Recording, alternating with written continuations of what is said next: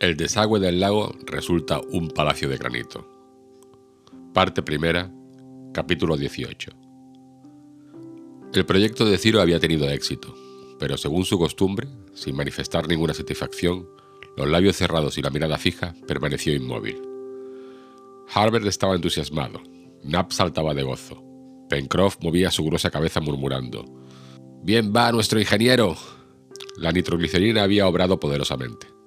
La sangría hecha al lago era tan importante que el volumen de agua que se escapaba entonces por la nueva salida era por lo menos triple del que se escapaba por la antigua. En consecuencia, poco tiempo después de la operación, el nivel del lago debería haber bajado dos pies por lo menos. Corrieron los colonos a las chimeneas para tomar picos, palos herrados, cuerdas de fibras, eslabón y yescas y volvieron a la meseta. Top los acompañaba. Por el camino el marino no pudo contenerse. ¿Pero sabe usted, señor Ciro, que por medio de ese licor que ha fabricado usted se podría hacer volar toda la isla? Sí, la isla, los continentes y la tierra, contestó Ciro Smith. No es más que cuestión de cantidad. ¿No podría usted emplear la nitroglicerina para cargar las armas de fuego? preguntó el marino. No, Pencroff, porque es una sustancia que lo destroza todo. Pero sería fácil fabricar algodón pólvora, y aún pólvora ordinaria, puesto que tenemos el ácido azótico, el salitre, el azufre y el carbón. Por desgracia nos faltan armas. Señor Ciro, contestó el marino, con un poco de buena voluntad. Los colonos, al llegar a la meseta de la Gran Vista, se dirigieron inmediatamente hacia la punta del lago, cerca de la cual se abría el orificio del antiguo desagüe, que ya debía estar al descubierto y practicable. No precipitándose ya por él las aguas, sería fácil, sin duda, reconocer su disposición interior. En pocos instantes los colonos llegaron al ángulo inferior del lago. Una ojeada les bastó para cerciorarse de que se había obtenido el resultado que apetecían. En efecto, en la pared granítica del lago y sobre el nivel de las aguas aparecía el orificio buscado. Una estrecha pendiente, dejada en seco por la retirada de las aguas, permitía llegar hasta allí. Aquel orificio medía unos 20 pies de anchura, pero no tenía más que dos de altura. Era como la boca de una alcantarilla al borde de una acera. No habría podido dar paso a los colonos, pero Knapp y Pencroff tomaron sus picos y en menos de una hora le dieron una altura suficiente.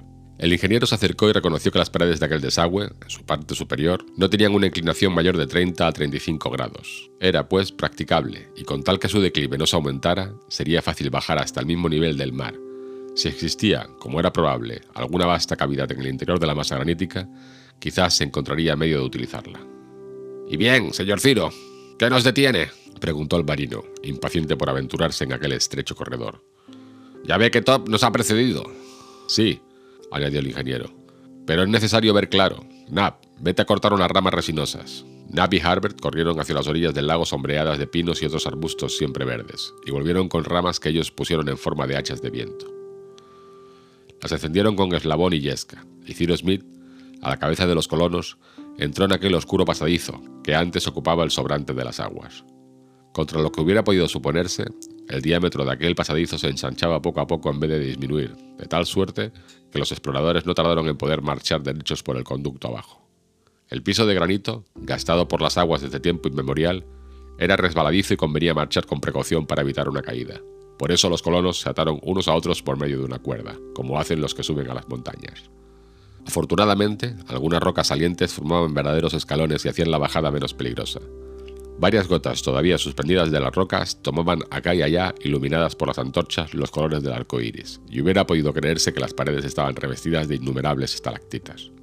El ingeniero observó aquel granito negro y no vio en él un estrato, ni siquiera una hendidura. La masa era compacta y de un grano extremadamente apretado.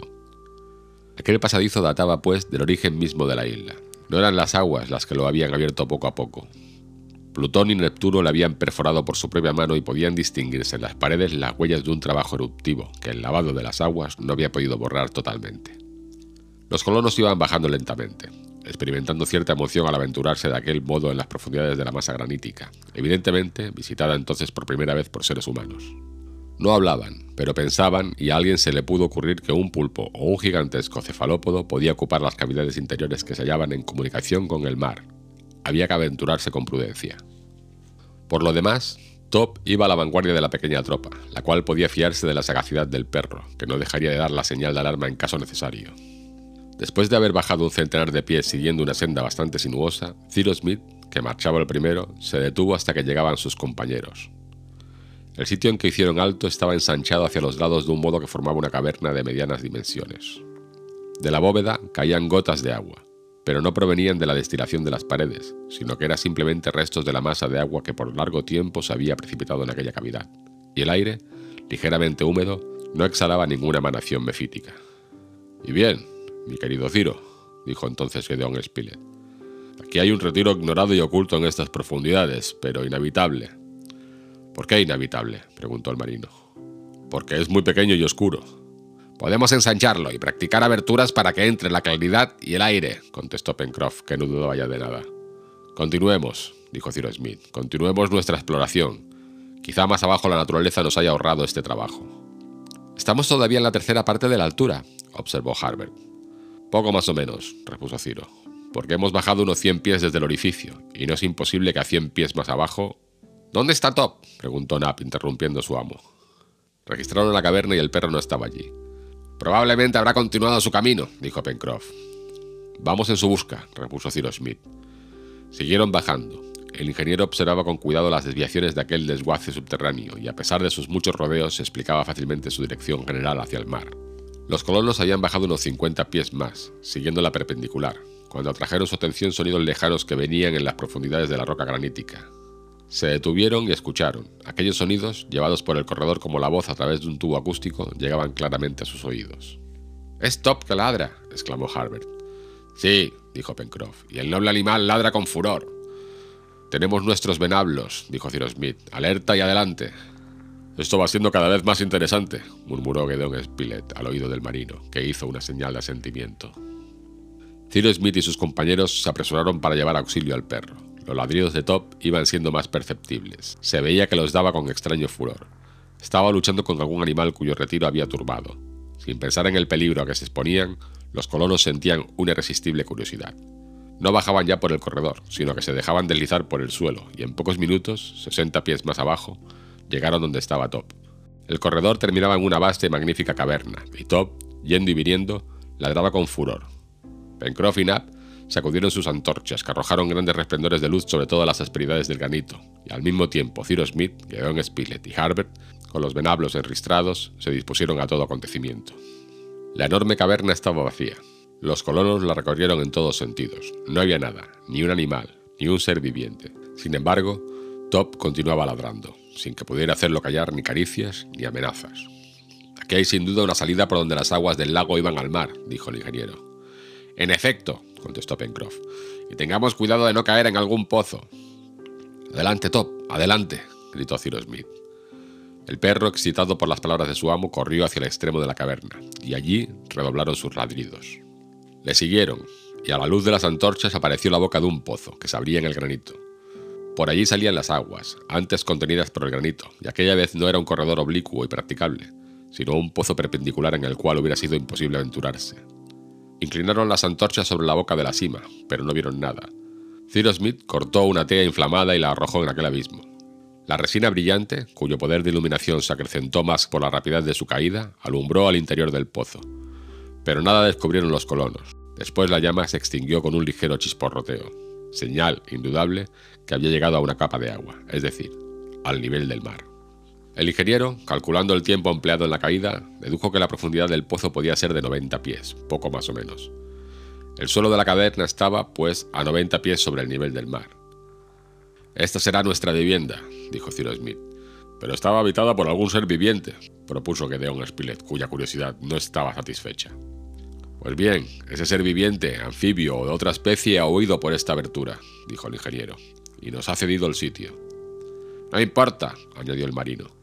Yo hubiera querido estar aquí hace un cuarto de hora porque al fin y al cabo no sin razón ha ladrado el perro. Cyrus Smith miraba a Top, y si alguno de sus compañeros se hubiera acercado al ingeniero en aquel momento, le habría oído murmurar. Sí, creo que Top sabe mucho más que nosotros respecto a muchas cosas. De todos modos, los deseos de los colonos se habían realizado. La casualidad, ayudada por la sagacidad maravillosa de su jefe, les había servido a las mil maravillas. Tenían a su disposición una vasta caverna cuya capacidad no podían calcular todavía a la luz insuficiente de las antorchas, pero que sería fácil dividir en habitaciones por medio de tabiques de ladrillo y arreglarla, si no como una casa, al menos como una espaciosa habitación. Las aguas las habían abandonado y ya no podían volver. El sitio estaba libre.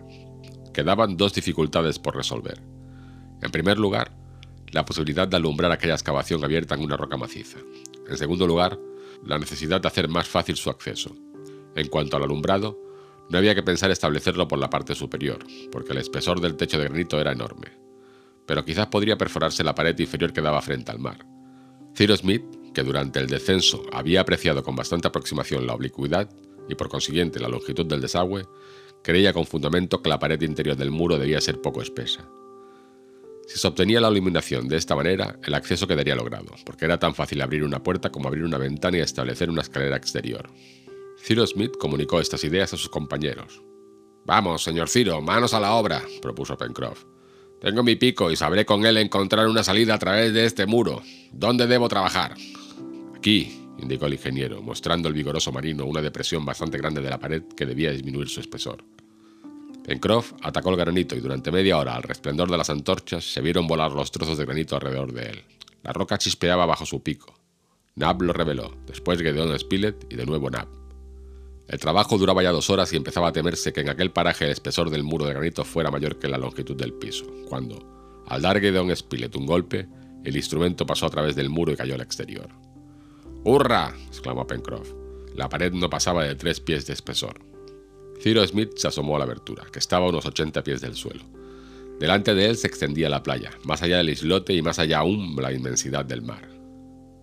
Por aquella abertura bastante grande, porque la roca se había desunido notablemente, la luz entró a torrentes y produjo un efecto mágico, inundando aquella espléndida caverna.